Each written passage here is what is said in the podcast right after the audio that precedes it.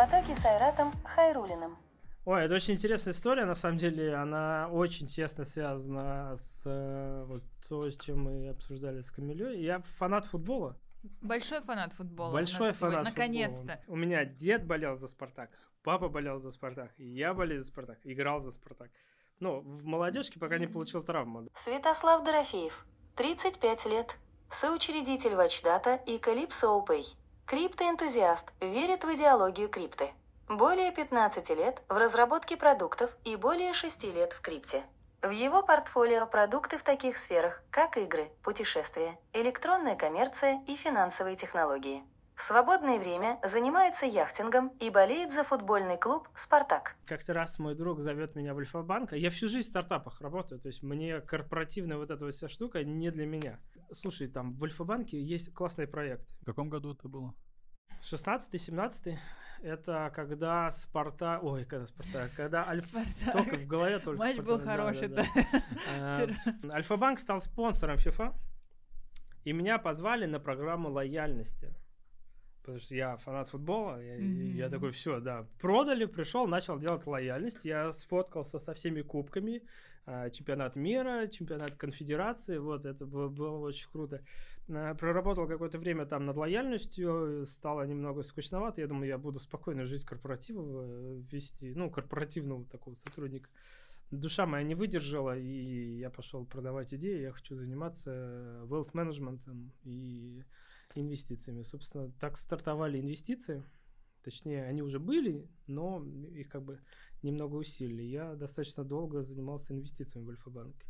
Почему нет Моргенштерна в Альфа-банке Не знаю, я, я ушел оттуда в 2018 году. В смысле нет? У них же была прикольная пиар-компания с Моргенштерном. Так. Он был их лицом.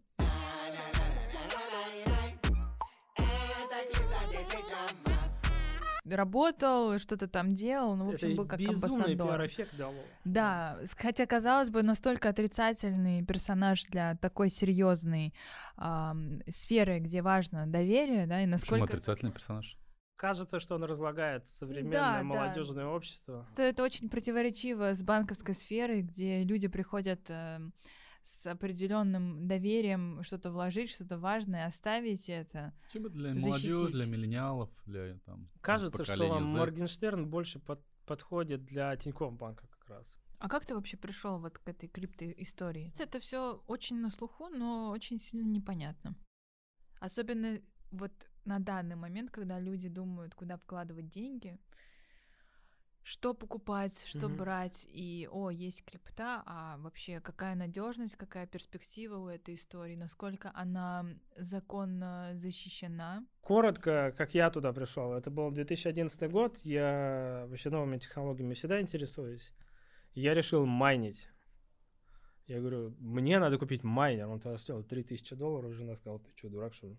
Купишь какую-то коробку, которая будет что-то делать. Не надо. И очень много электроэнергии Да, потреблять. да. А там Возможно, вырубится я район. еще считал, там в месяц получалось бы зарабатывать там 100, там 150 биткоинов. Представляете, да, на текущий. Ну, в общем, не стал заниматься этим.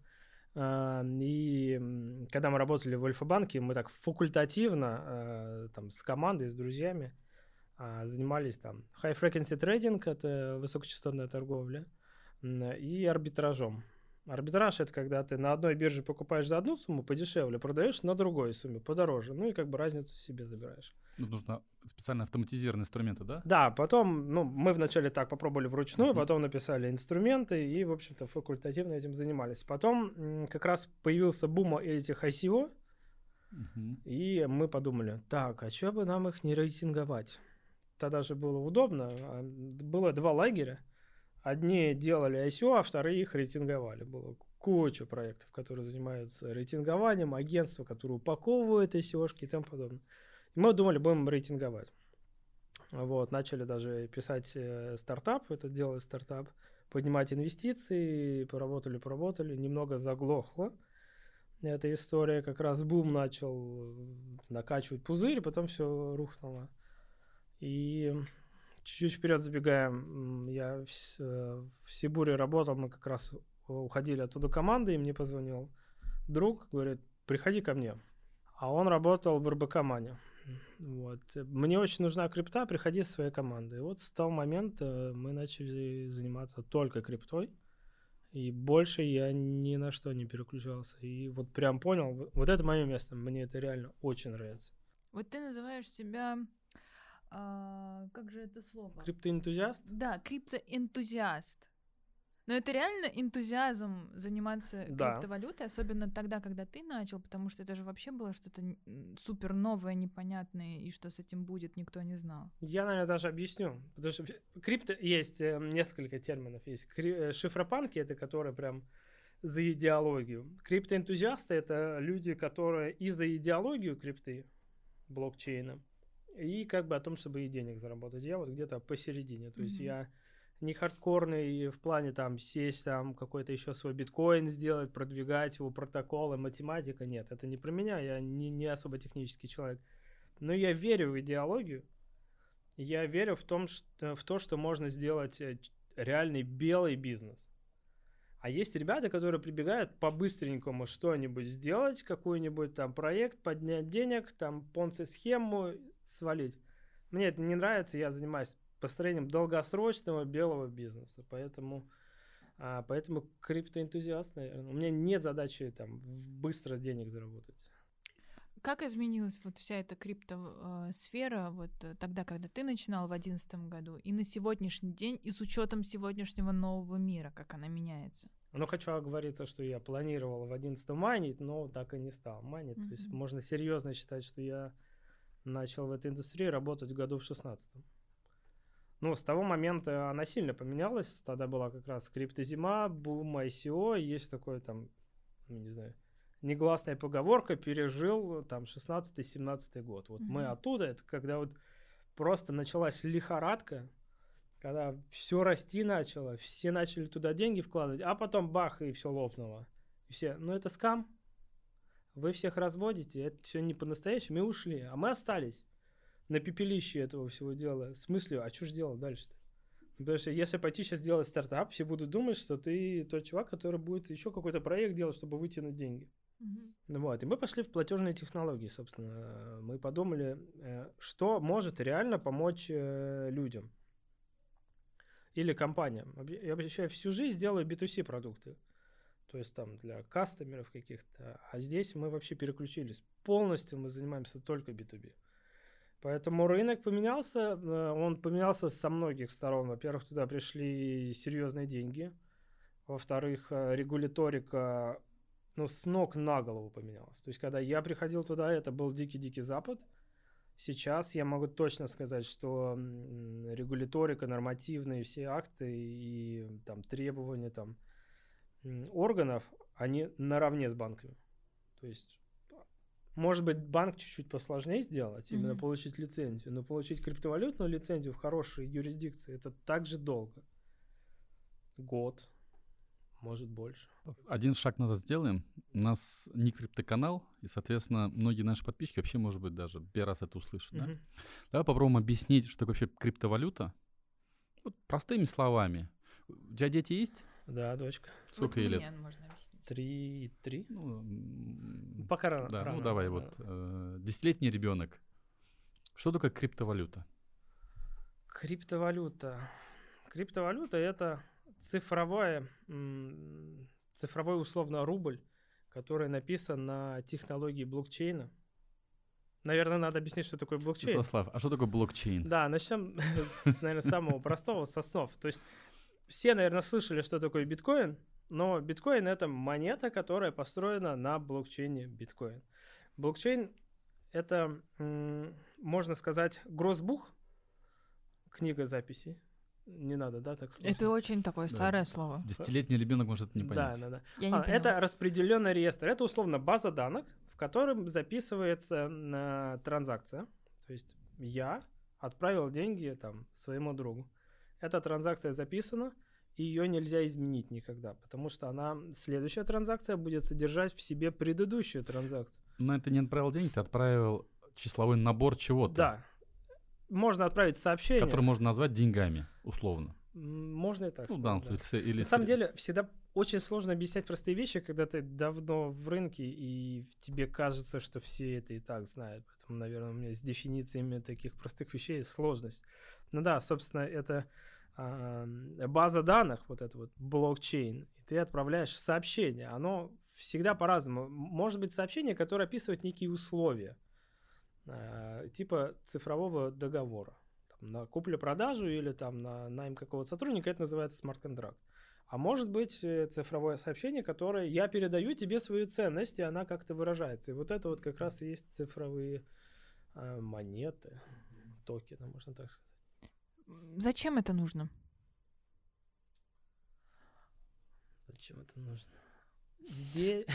Капец, да, я вас Не, не, это-. А. Есть доллар, есть евро, есть рубль, рубль, есть белорусский рубль. Я, наверное, назову, а, проведу аналогию. Вот мне надо расплатиться а, с каким-нибудь подрядчиком в Европе. Что мне надо сделать? Мне надо пойти в банк, а, поменять рубли на доллары или на евро, создать валютный перевод, обосновать этот валютный перевод. Даже вот, э, не знаю, я яхтингом занимаюсь профессионально. А, да, и я вот каждое лето мы фрахтовали лодку, и я вот готовил кучу обоснований, брал документы, э, документ аренды этой лодки, отправлял в банк, вот мне нужно совершить платеж, дальше платеж шел, по свифту сейчас так вообще невозможно сделать. Вот, эм, по дороге банк-корреспондент разворачивал платеж, потому что ему что-то не понравилось в В описании. документах. Да, да, да и возвращал. А продавец-то условно ждет тебя на той стороне, а деньги-то не доходят, и это все занимает несколько дней. Хотя, казалось бы, дай мне свой кошелек, адрес кошелька, я тебе деньги переведу.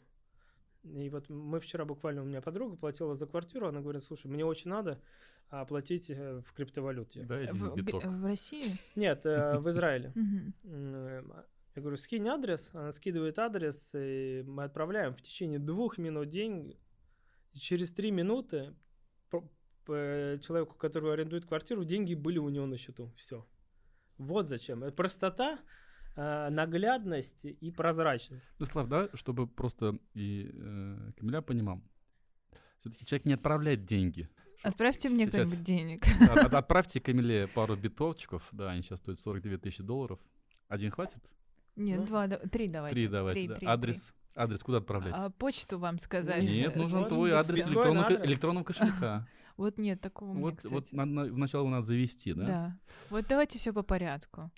Да, вот, и- вот э, что это означает? Что кто-то, ну так будем говорить, пусть будет мировое сообщество, комьюнити, криптоэнтузиасты, решили, что некое числовое значение, которое хранится на всех узлах, валидировано всеми, будет иметь условную стоимость. И эту условную стоимость определяет рынок, да, по большому счету. Просто у многих заблуждений, когда они слышат монету или там токен, что это какие-то деньги, которые вот, условно говоря, там, там мы привыкли видеть в банкнотах.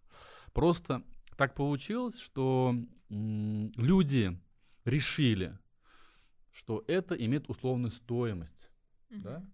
Если мы раньше, да, какие-то древние времена, обменивали товар за ракушки, то сейчас вместо ракушек это числовое значение. То есть неважно, это ракушка, числовое значение, это соль или еще что-то. Это такая бартерная операция.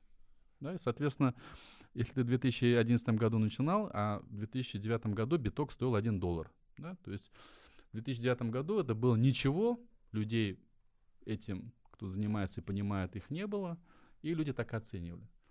Учитывая, что количество людей, которые стали верить, что эти ракушки, условно количество ракушек, и, кстати, самое главное, э, количество ракушек нельзя увеличить. Оно всегда ограничено. Оно всегда ограничено. И даже знаем точную дату, точный год, когда будет добыт при текущих эм, силах майнинга, когда будет добыт последний биткоин. 2152 Да. год. То есть он- конечный биткоин, то есть его невозможно... Эмиссия на- э, Сатоши Накамото, когда запустил блокчейн, Мгм. в параметрах алгоритма указал, что их будет 21 миллион. Ни Штук. больше, ни меньше, да. 21 миллион. Да, Штук. штук. Штук. 21 миллион штук. То есть, Монеточек. Да, 21 миллион монеточек. Вот здесь у меня монеточки. Вот таких Но вот это 21 ютубские. миллион. да. Андрей, Камиля. Что такое 21 миллион монеточек? 21 миллион, 21 Умножить на миллион. 42 тысячи долларов получается, да. Сейчас нужно умножить на 42 тысячи долларов, да. Смотри, 21 миллион а, числовых значений, которые являются результатом, Уникальными. уникальными первым, является результатом определенной а, арифметической операции. Слово майнинг это что означает? Компьютеры, там, видеокарты решают определенную математическую задачу. Она решается долго, это требует ресурсов. Решением этой математической задачи является некое условное числовое значение, Мгм. уникальное, которое называется Хэш. да, который называется токеном. И, соответственно, построено так, что этих количеств значений уникальных будет больше, не больше, чем 21 миллион штук. Соответственно, все, кто этим занимается, это как бы вот Сейчас вкладываются, чтобы... вкладывают для того, чтобы побо- добывать. И, Мгм. соответственно, эта добыча каждые 2 или 4 года, она там Халфинг э, каждые, ну, 4 года, да, примерно. каждые происходит. 4 года, и поэтому Усложняется. Ка- каждые 4 года майнить становится сложнее. Потому Даже если остается, правильно сказать, а, снижается ревард э, для майнеров. сказать, Вознаграждение. Вознаграждение, да. Для... И, соответственно, ценность криптовалюты определяется верой человека. Ну, это такая очень незащищенная история, верно? Ну, она очень э, созависима от других каких-то разных непонятных факторов. Ма- Илон Маск сказал, что я хочу купить Ага, это- все, Согласен, и да. все там полетело к черту. А если Илон Маск скажет, я хочу купить весь доллар, тут, Но э, бу- тут будет другой эффект. завтра немножко. Илон Маск скажет, что мы сокращаем производство Tesla или делаем новую Теслу, у него Тесла станет или дороже, или дешевле стоит. Ну, то есть, а, чем моложе рынок, тем он ярче, влия... ярче реагирует на мнение каких-то определенных людей. Поэтому это со временем будет уменьшаться. Ну и такие второе, что произошло. Ракушки в свое время поменялись на бумажные банкноты. Но эти бумажные банкноты может имитировать только государство. Мгм. А числовую функцию может имитировать любой криптоэнтузиаст. Или шифропанк, да. Да. Вот в этом принципиальное значение и вот, вот эта любовь всех людей к этим технологиям, что каждый человек, проживающий на Земле, может, используя ну, различные инструменты, как бы добыть, если так можно выразить, да, там, неважно, там, альткоин, там, биткоин и все, и все, что с этим связано. И это и есть децентрализация, по большому счету. Все так. Нет единого узла, в котором все хранится. Нет единого узла, в который кто-то может запретить. Нет единого узла, который может сказать, Забрать а у те- тебя деньги, например. сказать, что теперь не 21 миллион штук, а будет, давайте, цена большая, давайте мы сделаем 100 миллионов штук. И самое главное, в, словом, в этом смарт-контракте, что такое смарт-контракт? Это программный код, который все эти условия математически прописаны. Если то, если то, если то, если то, если то. Его нельзя изменить. Мгм. Это все прописано, по большому счету. И это вызов... и этот смарт-контракт может понять любой. Мгм. Вот как примерно как бы Конституция Татарстана выходит. Конституция Татарстана депутаты могут поменять. Но очень сильно надо будет постараться. Очень сильно нужно постараться. Ну, да. это И- И, возможно. ты, кстати, правильно говоришь, хорошее сравнение, да? Да, Если будет квалифицированное Татарстан. большинство, и э, здесь тоже там э, work of proof, да? А, Proof of work. Да. Но вот биткоин нельзя будет поменять. а, Ладно, есть один способ, поговорим попозже. Есть Proof of Stake. Если сг- люди да. сговорятся, все, те ноды, узлы, на которых эти математические формулы хранятся, или результаты этих математических формул, и они одновременно могут взять у себя на компьютере, переписать. Ну, представь, я не знаю, сколько там, ну, давай возьмем ф- э, 100 миллионов человек. То есть вероятность того, что 100 миллионов человек договорятся, если хотя бы один из них не будет недоговороспособный, то этот код нельзя будет поменять. Мгм. Потому что этот код как бы хранится у всех, и он как бы со всеми синхронизируется. А чтобы Конституцию Татарстана поменять, достаточно 70 депутатов из 100. А может быть 90, ну, я не знаю, там какое квалифицированное большинство, на 100 депутатов. Нам же не надо менять, и все хорошо.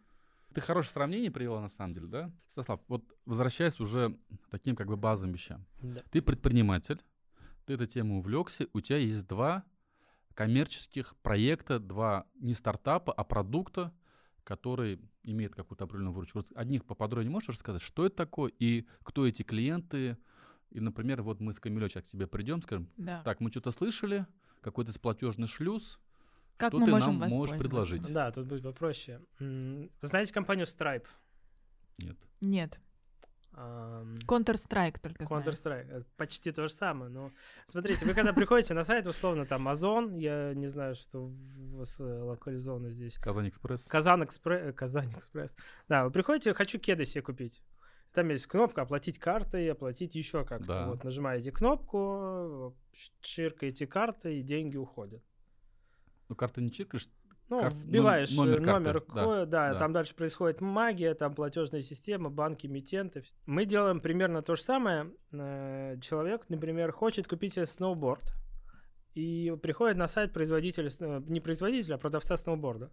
У него есть способ оплаты. Э, Хочу купить за карту, ну, картой обычно. классическим способом. Классический да. способ, традиционный финансы так называемый. Или хочу оплатить криптовалютами.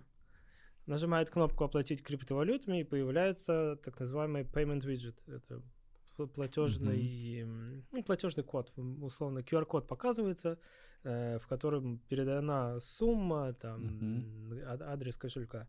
Человек оплачивает через свой кошелек, деньги напрямую уходят э, продавцу, и продавец понимает, что товар оплачен, все можно, собственно, а- отправлять. Вот мы делаем сервис для продавцов, который предоставляет им возможность а, принимать оплату в криптовалютах, учитывать это, чтобы это все было легально, законно и подотчетно в случае чего. Это платежная система мы делаем. Это даже называется Payment Service Provider. Провайдер э, платежных решений. Ну, то есть, условно говоря, чтобы было понятно, это примерно то же самое, как MasterCard и Visa имеют платежные модули, да. обеспечивают транзакции всех электронных платежей, которые мы как бы, ну, там, Супер ис- ис- да, ис- да. исторически привыкли, Сюда, да? да. А твои, получается, клиенты — это те, кто хочет криптовалюты принимать.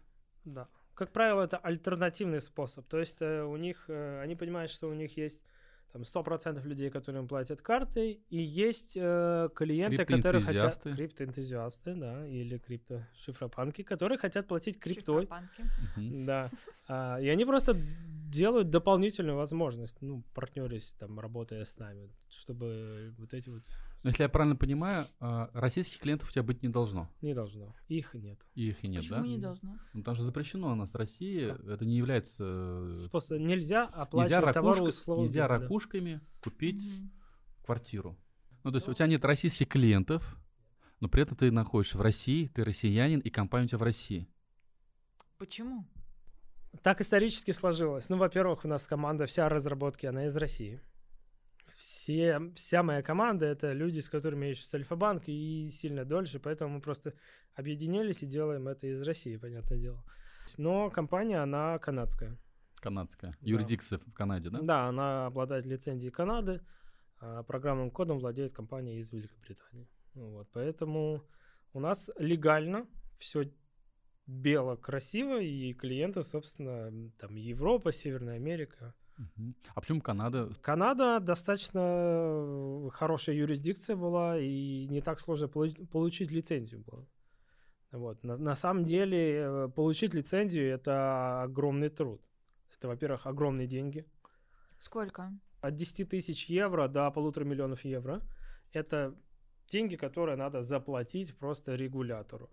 А есть еще куча сопровождения. Это компании, которые помогают это все. Юристы и всё остальное, Да, да? да, да. Ну, это огромные затраты могут быть, просто огромные. Вот примерно, как ты считаешь, по твоим оценкам личностным таким, сколько, насколько большая в России индустрия ребят, разработчиков, может быть, э, людей, которые имеют по такой схеме бизнес и в этом бизнесе развивают по всему миру, как-то можно оценить, насколько большая эта отрасль в масштабе России, А, которые именно ребята, которые находятся в России? Я бы делил предпринимателей и разработчиков. Сильно Давай делю. попробуем поделить. Да. а, разработка самая крутая в мире, это 100%. Именно в Это этой все, индустрии. все российские команды Да. в основном, да? невероятно сильные ребята, потому что блокчейн, криптовалюты по большей части это криптография, Математика. это очень сложная математика, вообще это достаточно сложно. Вот. У нас лучшая школа и у нас лучшие разработчики. А, предприниматели у нас значительно меньше, и по большей части они там, на мой взгляд, опять же, сосредоточены вокруг там майнингов, э, всякой legal части. Ну, раньше, во всяком случае, там ICO -шки делали, какие-то компании и тому подобное. А те, кто занимается условно большим бизнесом, я сейчас майнинг за скобками оставлю, там биржи, платежные системы, они уже давно локализовались на зарубежных рынках. То есть очень много крупных компаний международных, которые имеют российские корни или российских фаундеров. С чем это связано, как думаешь? С образованием? Ну, образование, во-вторых, некий оппортунизм того, что мы можем поучаствовать в индустрии свободы какой-то, которая дает независимость, которая дает там peer-to-peer вот это вот взаимоотношение, где над нами не давлеет власть. Я думаю, опять же, это мой mindset, э, может быть, он похож на других. Э, вот, эм, потом, это что-то новое, и это то, что прям next big things, то есть это следующая очень большая вещь. Поэтому очень многие хотят э, в этом поучаствовать. Многим просто надоело заниматься там какой-то базовой разработкой, э, финансами, там банковскими или еще что-то. Кто-то хочет просто что-то новое попробовать. Кто-то этим заразился давно и уже зафейлил несколько проектов, стартапов, и вот да, они делают что-то сейчас уже очень большое. То есть у нас есть друзья, которые делают огромные бизнесы уже в этом. И очень успешно. Предлагаю разобрать несколько мифов, которые есть у обывателя. Значит, Скрипта истории? Связан со всей этой криптой, да. Миф первый такой, а, что все, кто связан с криптой, миллионеры. Так это или не так? Нет, не так. Но а криптомошенники, да, наверное, миллионеры, они уже уехали где-нибудь живут. Вот. Э, нет, это достаточно затратный и именно капиталоемкий бизнес в текущий момент. То есть когда-то можно было быстро заработать денег, быстро стать миллионером и дальше финансировать. Э, если сейчас приходите на рынок, это капиталоемкий, реально, это миллионы долларов, миллионы евро, в зависимости от, как вы считаете. В общем, нет как коротко, не все миллионеры. Миф номер два, что все, что связано с вот, анонимностью, да, то есть да. Э, с де- децентрализацией, очень хорошо используется в противоправных целях. Это э, продажа наркотиков, оружия, проституция, все, что очень сложно отследить для вот таких, в том числе трансграничных переводов. Это миф. А, все потому... можно отследить, да? Да, потому что, ну, во-первых, эм, не все, тут, тут много деталей, есть приватные монеты типа The Cash Monero и там остальные, их сложно отследить, а все, что там биткоин, эфиры подобные, а это достаточно легко палится. А ты можешь немножко об этом опыте рассказать? И Watch Data как раз этим занимается, Нет, да? Или... Watch Data чуть-чуть про другое. Там а, у нас была компания, есть, она сейчас немного профиль меняется. Это WatchBlock. Мы занимались тем, что нас нанимали частные лица, у которых там украли мошенническим способом напрямую криптовалюты. И мы расследовали это преступление. Давали водную, вот с этого кошелька вывели. Дальше мы искали, куда эти деньги э, в итоге ушли. И готовили дело в суд, в общем, помогали людям вернуть свои деньги. То есть надо подчеркнуть, что особенность блокчейна в том, что чейн позволяет любому человеку... Все публично. Да, посмотреть в режиме реального времени, на какой кошелек что приходит, что уходит. Другое дело, что ты не знаешь, что за этим кошельком стоит. Да, надо сказать просто, как это выглядит. Это набор буквок и цифрок. Отправил буковкам и циферкам, буковки и циферки. Только вот три таких вот а, операция и два отправителя и ресептиент.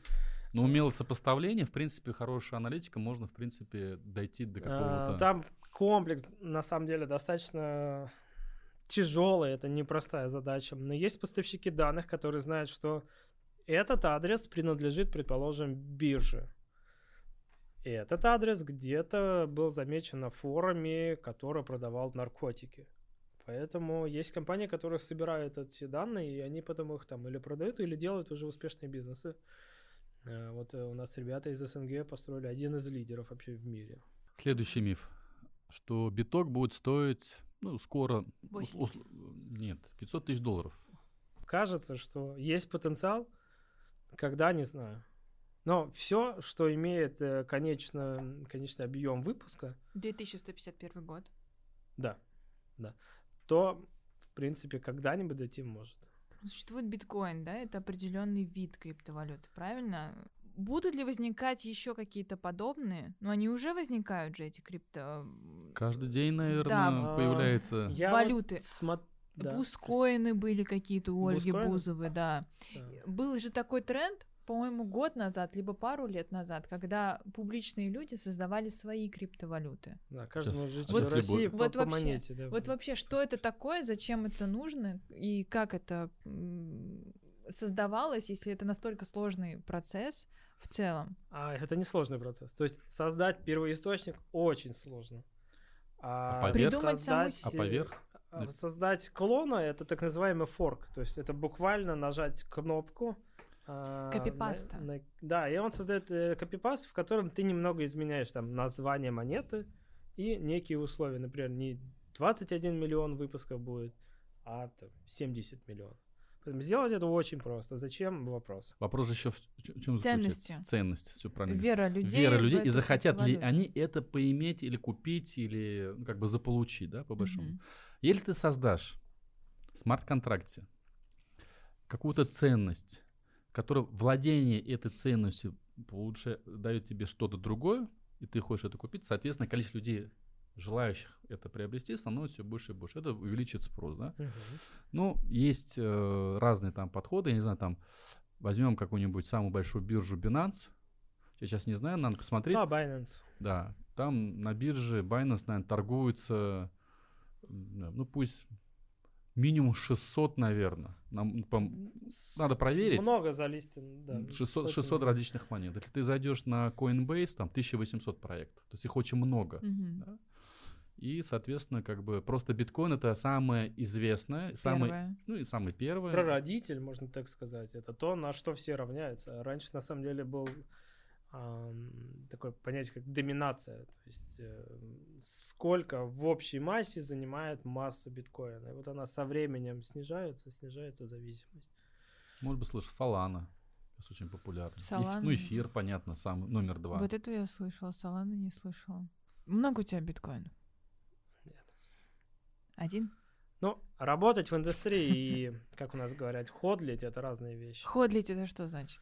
Это, как- это вот это этот от сленг, hold. очень много Да, сленгового это на самом деле произошло. Вообще, мир блокчейна крипту и крипты — это про мемы. Отдельно расскажу историю немного про мемы. Ходлить — это производное от слова hold. Держать. Да, просто это ту валюту, которой ты держишь. Там, например, у меня есть биткоин и там 100 эфира. Я ходлю один биткоин и 100 эфира, держу, не продаю и жду, когда он вырастет в цене. Вот, нет, у нас э, деньги в производных валютах лежат. У нас свой маленький ламповый инвестфонд. Мне кажется, Святослав как раз и вот Камиля тоже об этом говорила, что вот эта популярность, которая сейчас, ну, как бы, э, любая домохозяйка знает, э, что есть биток и все остальное, это связано с тем, что технологически появились инструменты, позволяющие любому человеку стать криптоинвестором, да, и пытаться на этой большой волатильности заработать, и на, Мгм. многие на этом и зарабатывают, и трейдинг, и Или арбитраж, горят. и, и все остальное. И вот это, то, что на слуху, что вот эти есть какие-то легкие деньги, это приводит к тому, что просто большое количество людей, не понимающие на основу всей этой, как бы, ну, как бы индустрии, просто, ну, как бы, э, большой спекулятивный рынок. Купил за одну цену, продал за другую цену, купил за одну цену, продал за другую цену. Все пытаются вот на этой спекуляции как подзаработать, по большому счету, да? Мгм. Вот. Но мы не же не про это, а мы про Web 3.0. Сейчас Святослав нам про это тоже расскажет. Да, поправлю немного. Веб 3. Потому что веб 3.0 это семантический веб. На самом деле, вчера мы только с участниками рынка обсуждали. Глеб, привет. Вот, он у нас э, супер про технику и про историю возникновения там блокчейнов. И я говорю так, веб 3.0. Он говорит, нет, веб 3.0 это семантический веб, когда машины читают сами себя. Веб 3.0 это по сути крипта, э, крипторынок. А почему его назвали веб 3? Потому что а, за криптой ходит негативный шлей- шлейф долгие годы, потому что кто-то создал какой-то проект, он разорился, кто-то кого-то на деньги кинул или еще что-то. Есть такой инвестиционный фонд в Америке, Андерсон Горовиц. А, Это вот их рук дело, когда они решили поменять флер от крипты и переназвать это Web3. М. Вот. Но по сути Ребрендинг это такой. а, с одной стороны ребрендинг, а с другой стороны это его следующий, в- его следующий эволюционный шаг. То есть, когда становится больше децентрализации, когда сам пользователь э, владеет э, всем деньгами. То есть, если брать стандартную биржу или стандартный банк, ты не, не владеешь своими деньгами. Они принадлежат банку или лежат на бирже. Web3 это когда ты финально имеешь постоянный доступ, и никто его забрать не может. Поэтому Web3 это следующий эволюционный шаг, а, от- ответ номер один, и то, что это маркетинг с хорошим флером теперь. А как ты смотришь на такую вещь? Вот, э, например, вот есть такие цифровые гиганты Facebook, YouTube, Instagram. И если ты, как пользователь, повел не по их правилам, они тебя забанили и заблокировали, да, потому что ты думаешь, что тот контент, который даже мы производим для YouTube, да, для, для наших уважаемых подписчиков, это принадлежит не нам, это принадлежит YouTube. Если мы что-то будем действовать не по правилам YouTube, Нас YouTube могут забанит. а теперь представь такую ситуацию, во что я как бы верю, да, Мгм. что и сейчас это происходит, это будет все больше и больше и больше, что, условно говоря, для обывателя возьмем простой пример, все социальные сети будут построены на децентрализованных началах, и нет единой организации, которая решит, а давайте-ка нам этот человек не нравится, мы его заблокируем. Почему? Потому что YouTube это централизованная организация, Мгм. а децентрализация позволяет создать такой же YouTube, но он не принадлежит одной корпорации, он принадлежит всем участникам, условно говоря, тем майнерам, тем держателям нода, но- нодов, нодов, Нод. нод, да. Ну, татары немножко по-русски плохо говорим. Нод менеджер. Да. И, соответственно, это ам, такое как бы новое направление, когда а, истинная как бы свобода, истинная демократия по- Демократия, да, да. принадлежит не цифровым гигантам, которые мнение кого-то, как ты там несколько раз называл, там того же, может быть, Илона Маска или кого-то еще, влияет на всю инфраструктуру. А тем самым можно создать приложение, позволяющее нам, ну, например, там, будем называть, сейчас я тоже буду уходить в, эти, в терминологию, создавать DAO-сообщество, где люди с помощью смарт-контракта решают, кому быть там и кому не быть. И нет одного человека, который может взять, решить так или, или решить вот так. Мгм. Вот примерно вот Общество как бы равных. так. Да. Поэтому под Web 3.0 я вот это подразумеваю. Не, Да, с, не с- не с это- точки зрения маркетинга, а с точки зрения того, что эволюционно к этому будут идти. А, да так большинство на самом деле это воспринимает. Просто если уж так прям сильно в историю, то а, как-то этот переход от э, централизованных финансов должен был красиво перейти, и чтобы как-то деньги привлекать, и, в общем, внимание регуляторов не привлекать, решили это назвать Web3. Поэтому, да, он, это то истинное децентрализованное общество, которое, кажется, должно наступить э, в ближайшее время, но посмотрим, как оно будет. Слав, ты проговорил про криптомошенников. Да. Скажи, почему их много, с чем это связано? И как вообще с этой вот э, составляющей, как бы, да, Ну, обезопасить какие-то более- обычному обывателю от себя от криптомошенников? Сейчас становится посложнее с эм, мошенниками, наоборот, по- попроще. А, попроще. Объясню почему. Потому что п- сложно так взять, вот основать компанию, собрать деньги и уйти. Потому что есть всегда есть комплайнс. Вот почему я говорю, как э, рассказывал, точнее, как изменился мир 16 года и, с теку- и на текущий момент. Он другой, все стало сложнее, регуляторика, открытие счетов в банке, поэтому с мошенниками прям в явную стало, наверное, чуть попроще, но их много. Нет, давай такой пример возьмем. Не про компанию. Вот, э, э, смотрел, наверное, или смотрели сериал «И- «Игра в кальмара»? Да. Да. вот. Была выпущена монета по мотивам этой, этого сериала. Чуваки подняли там 4,5 миллиона долларов. Фанкоины. Да. Да, да, я Люди же, это, я, я в том числе и их отношу к криптомошенникам. Да, да, если так, то, ну, это, По-другому, как называется... это просто доверие, с- лю- лю- скам, скам, скам-проекты, да. скам-проект, да. Это Их очень много. И в ICO-шках, которые ты начал говорить, там же куча, 90% было сплошные, просто ну, скам-проекты. Даже больше, там всего по пальцам пересчитать, которые компании, которые до сих пор живы, которые когда-то деньги поднимали там на, на ICO, я уж не буду примеры приводить. Ну, как обезопасить? Вот как вот обычному обывателю, который вот еще раз, сейчас он послушает нас, да, сейчас начнет изучать, скачать себе Binance, потом пойдет на какую-нибудь лаунч-площадку, В эти Ус- парк придет услышит- на лекции. придет в IT-парк на наши метапы, потом услышит иксы, иксы, иксы, посмотрит на чуваков в Инстаграме, которые ездят на хороших тачках в Дубае, скажет, подождите а чем я хуже? И дай-ка, и дай-ка я куда-то денег тоже занесу. Вот как этих ребят, девчонок, мальчишек, простых обычных работяг, как бы от этих, как бы обезопасить, так можно выразиться, от этой ситуации. Что с этим делать? Куда-то пойти учиться в университет? Книжки читать? Я бы несколько советов выделил. Во-первых, самый первый и самый простой. А, иксов не бывает. Вне, иксы бывают. Что такое иксы, знаешь? Mm-mm. М-м. Давай объясним. Это условно, ты кладешь 100 долларов, через два месяца так монета выросла, что у тебя, э, что эта монета стоит 65 тысяч долларов уже. 65 иксов. Mm-hmm. Да, 65, 65 э, иксов. Э, такое случается в крипте сплошь и рядом, честно говоря. А, но часто люди просто начинают довносить, они внесли 100 долларов, там сильно выросло, они там 6,5 тысяч долларов у них баланс. Он берет кредит, вкладывает еще денег у него, там, растет, а в какой-то момент или хакер взламывает этот протокол, или фаундеры сваливают с деньгами, или э, кто-то пишет, а, да это скам, и ты теряешь все свои деньги. Поэтому не верить в такие проекты, которые тебе гарантируют э, моментальный какой-то результат, моментальный иксы. И Это, которые очень чувствительны, получается. Да. Или ты суперпрофессионал, который хорошо разбираешься в токеномике, хорошо понимаешь рынок, хорошо понимаешь, э, как все это дело устроено, что быстро зашел, быстро заработал, быстро вышел. Да? Все же как? Они думают, что я вложил деньги и буду ждать, пока вот 65 тысяч стало стоить, значит потом будет 120. Вот такие люди всегда проигрывают. Ты или профессионал, и окей, поиграйся, но тебе никакие мои советы уже не нужны. Или первое, не играйся в это вообще. Ну, я, кстати, очень часто слышу именно такой вот совет, э, когда У речь меня идет... ни разу, ну, я никогда не... Мы никаких финансовых советов не даем. Да, это, это да, не финансовый совет.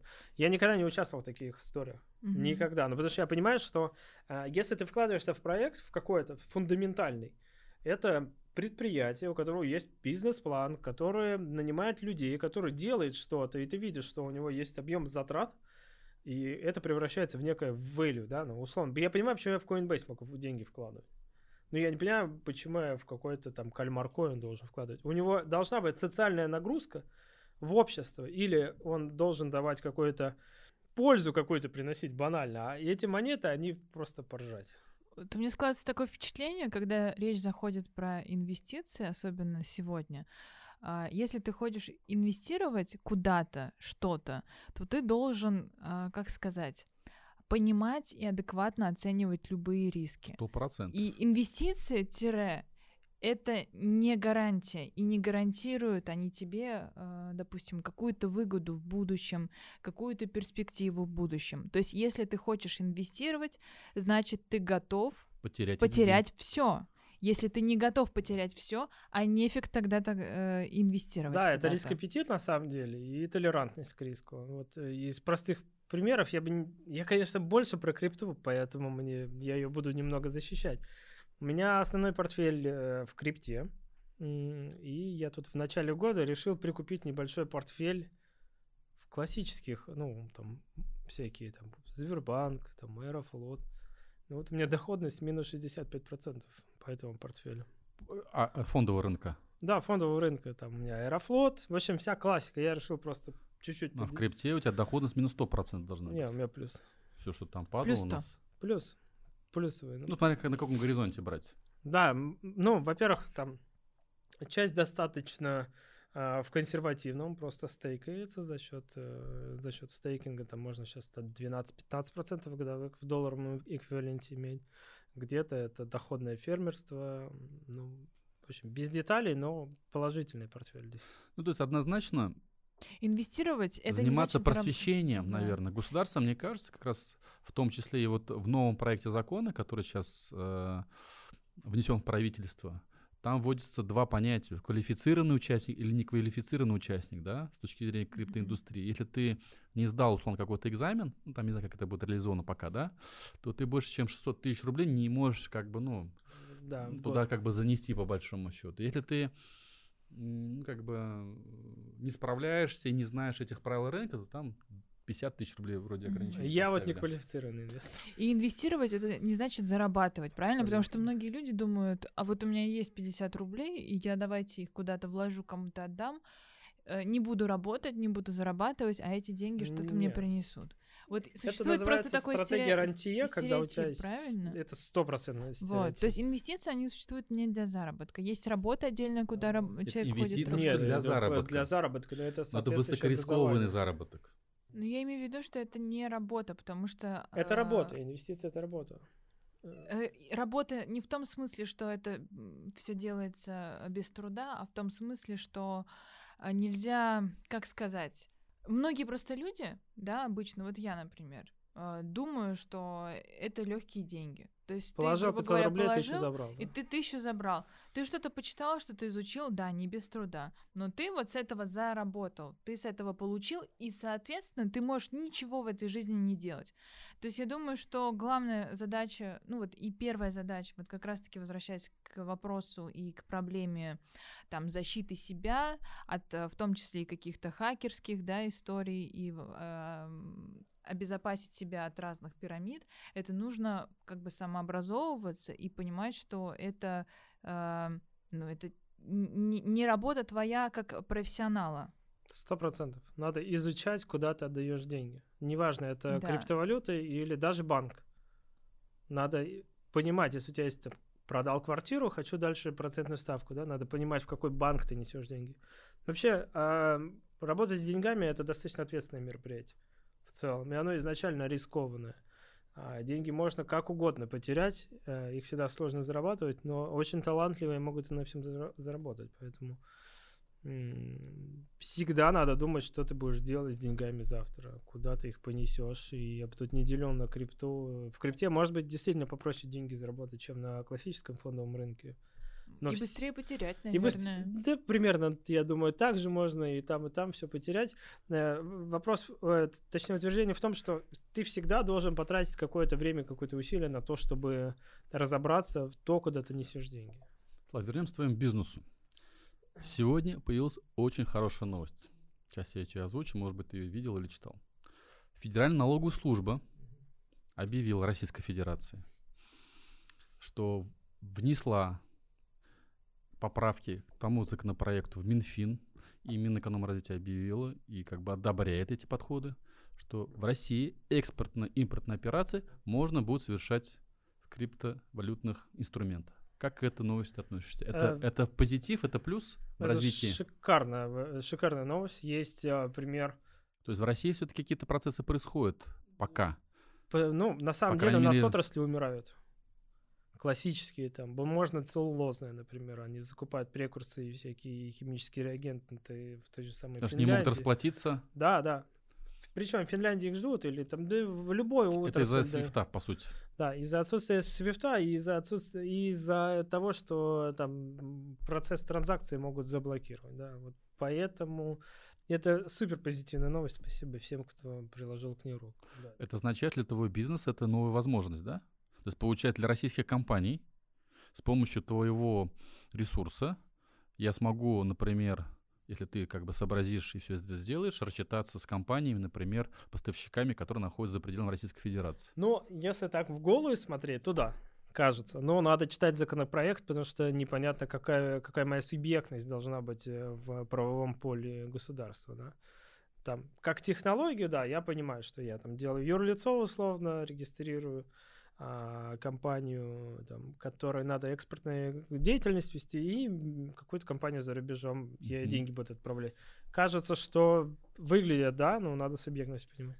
Значит, в государстве какие-то процессы происходят, как ты говорил, что люди, ну, как бы на госуровне не совсем все понимают. А, Я к чему это спрашиваю? Вот, а, будучи ты в государственном управлении, вот какие пять действий надо России совершить, чтобы те э, криптобизнесы, криптостартапы, те идеи, которые есть у молодых ребят, а, чтобы они не хотели получать э, и желать там уехать за границу, э, слышать о том, что есть какие-то там юрисдикции. Что должно быть предпринято, позволяющее нам быть конкурентоспособным быть в, в контексте вот этой глобальной криптоэкономики?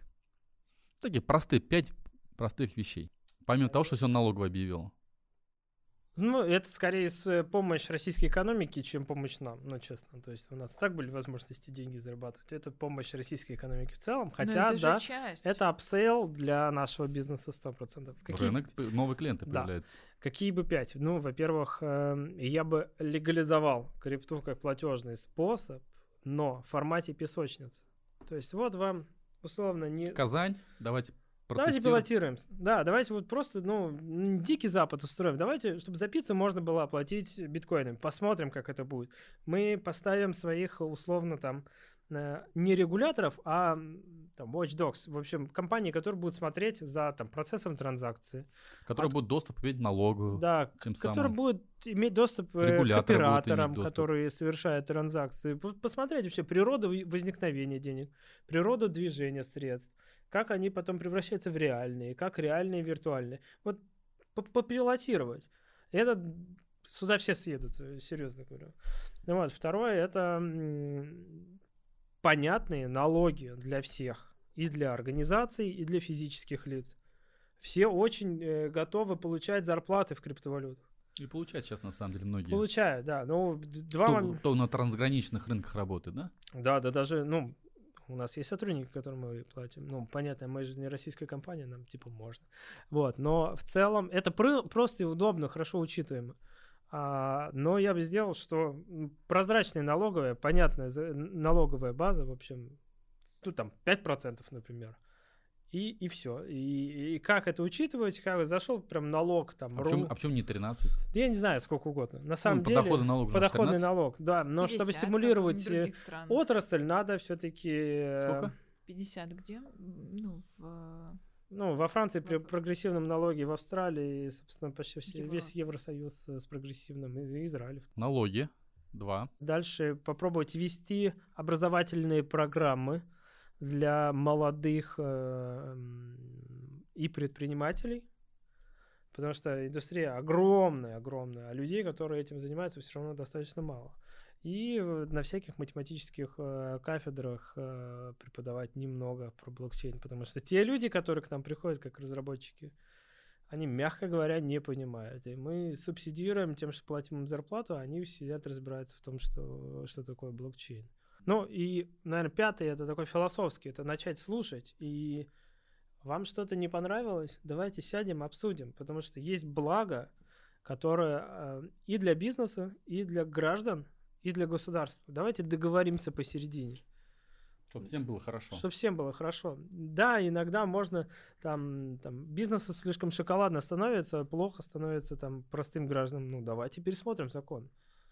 Или государство слишком шоколадно там. Давайте. Это должно быть органически. То есть это сделали закон, попилотировали, ага, доработали. И вот это постоянно должно эволюционировать.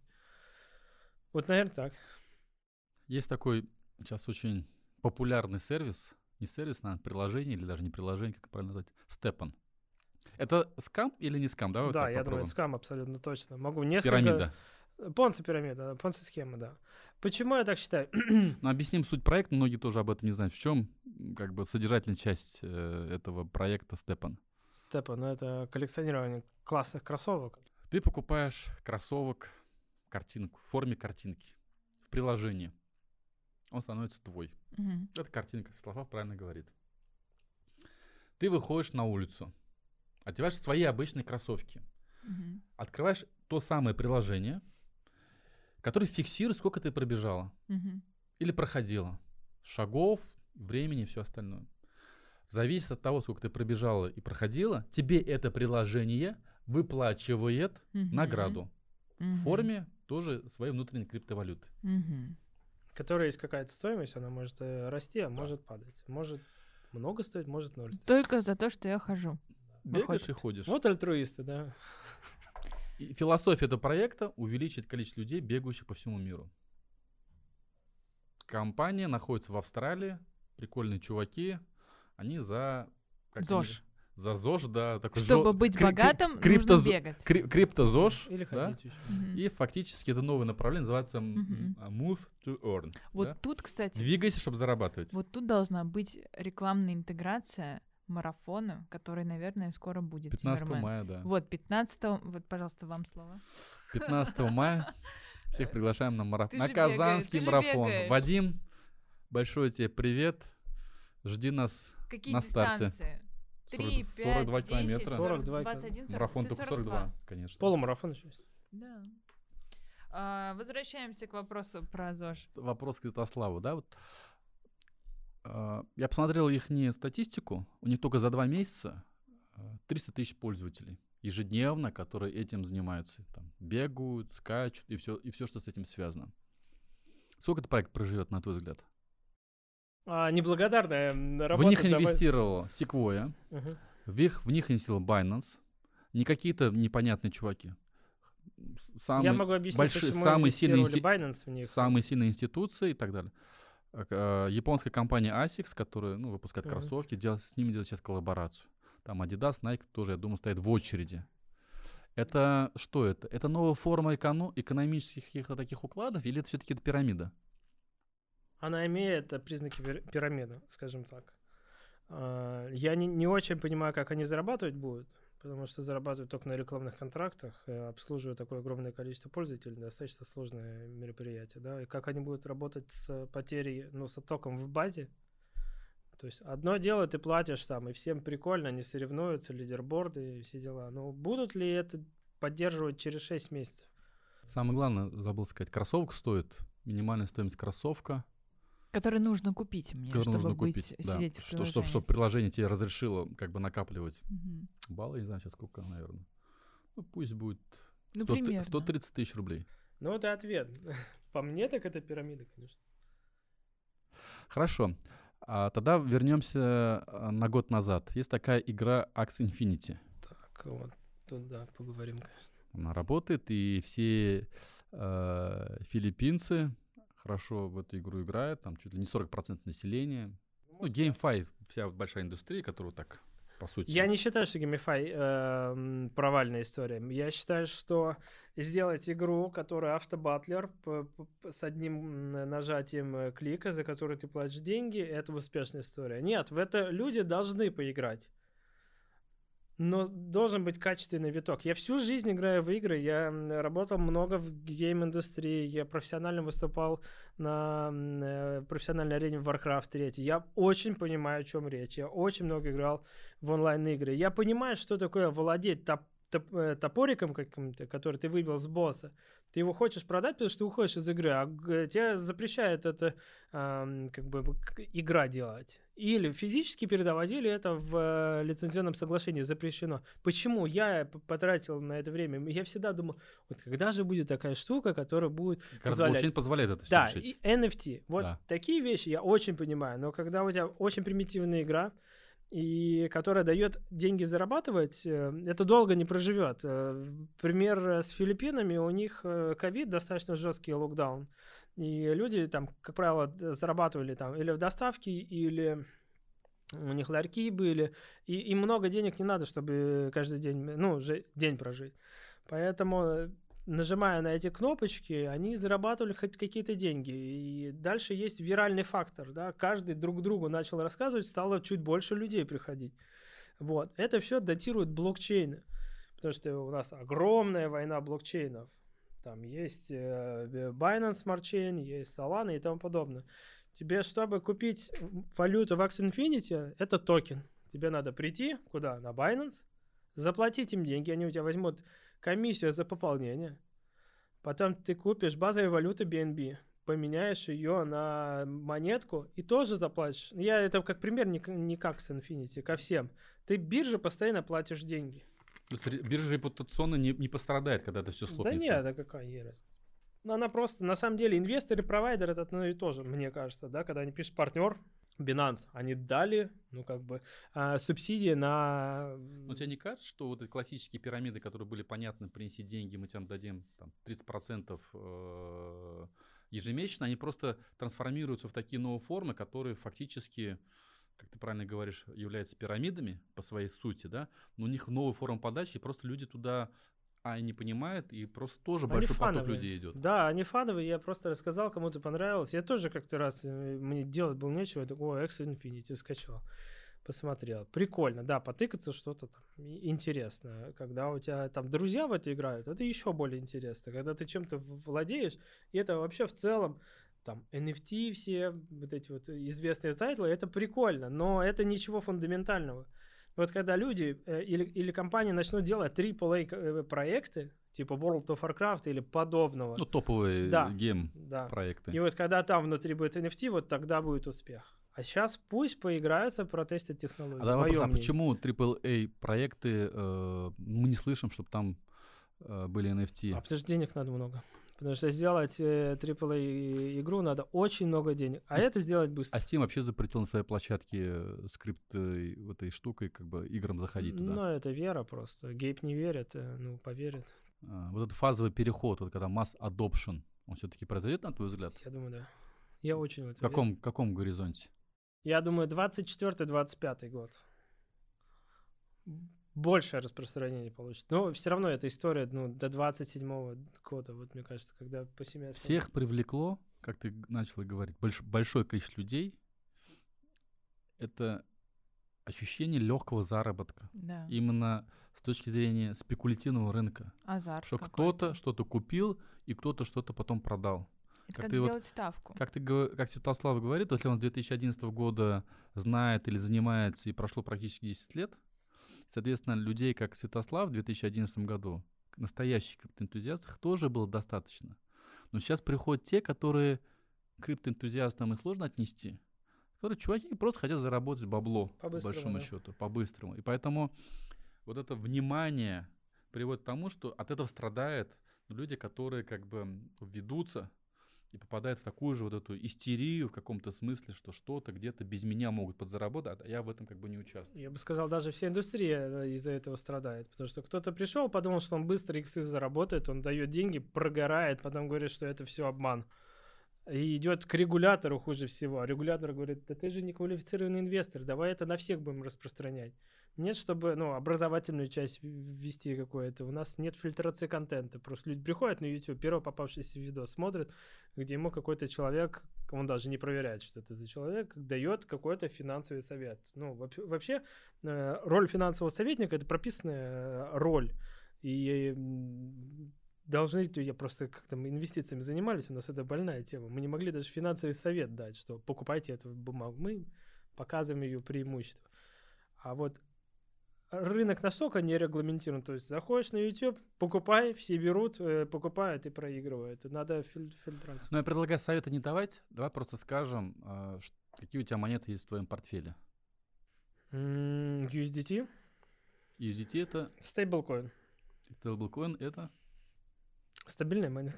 А, объясню. Это, собственно, токен, который один к одному привязан к чему-то, к доллару или к евро. Мгм, Вот USDT мгм. это один к одному доллару. Все Все. понятно. кошельки какие ты используешь.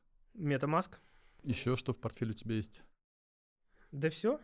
битков нету. Хотел, но пока В одиннадцатом году. Э, Да, в одиннадцатом по 150 в месяц было бы неплохо. Вот. а, Честно, особо не инвестирую.